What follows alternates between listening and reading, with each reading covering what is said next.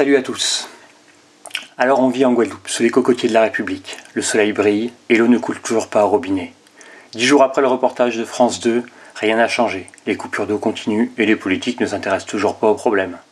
Les harceleurs de tout poil sont toujours protégés par l'institution éducation nationale. La culture du viol est toujours présente dans l'Académie de Guadeloupe. Petite revue de presse de la semaine. Alors lundi, la rectrice a mis en place le port du masque pour les élèves dans le premier degré. Malgré la pauvreté sur notre territoire, malgré l'inutilité de ce dispositif pour des élèves qui sont de toute façon trop petits, malgré le fait que nous n'ayons pas d'eau, pas de savon, pas de gel hydroalcoolique dans les écoles. La rectrice a décidé de punir les petits Guadeloupéens parce que ces vilains ont fait le choix de défiler pour le carnaval. C'est en tout cas ce que pensent les parents d'élèves furieux. Si la situation sanitaire se dégrade, c'est parce que notre archipel a vu se déverser depuis Noël des milliers de touristes et les Guadeloupéens n'y peuvent rien. Dans la plus pure démagogie qui les caractérise, les hommes politiques de Guadeloupe, dont certains ont voté la loi à l'Assemblée nationale, sont montés au créneau comme un seul homme. Quand on sait les toits pitoyables dans lesquels ils laissent les locaux dont ils sont responsables, on se dit qu'ils se moquent vraiment du monde. Clientélisme, quand tu nous tiens. Mardi matin, 3 heures de réunion sur les lignes directrices de gestion. La suite. Après 3 heures de bavardage lundi, les compétences de la DRH sont mises à rude épreuve. Tout ça pour arriver à recopier sans trop de fautes le texte ministériel.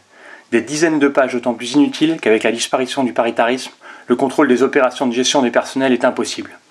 Mercredi et jeudi, blocage de la Guadeloupe par les barrages, par les petits patrons du BTP et des transports. La rectrice organise une visioconférence pour détruire l'éducation prioritaire embryonnaire de notre académie via la contractualisation et les expérimentations de CLA.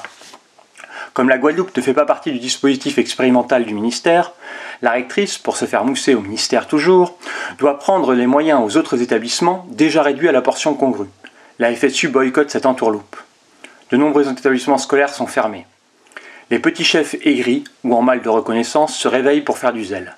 Dans le premier degré, on demande aux collègues qui ont les pires difficultés pour se déplacer de rejoindre illégalement des établissements de repli. Dans les collèges, ayant visiblement des difficultés de compréhension de la circulaire sur la crise sanitaire, les chefs d'établissement tentent de faire appliquer une continuité pédagogique qui n'existe pas dans ces conditions. En effet, la continuité pédagogique n'existe que dans le cadre du contexte sanitaire du Covid. Un blocage par des gens du BTP n'a strictement rien à voir avec cela.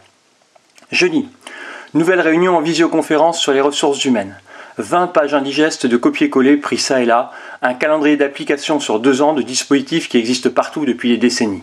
Et un petit paragraphe de 4 lignes sur le harcèlement, dont le mot n'a qu'une occurrence sur tout le document. Soyez rassurés, ce sont les chefs d'établissement qui doivent gérer les conflits de proximité. Si vous avez un problème avec un chef, il va immédiatement se remettre en cause comme vous pouvez l'imaginer.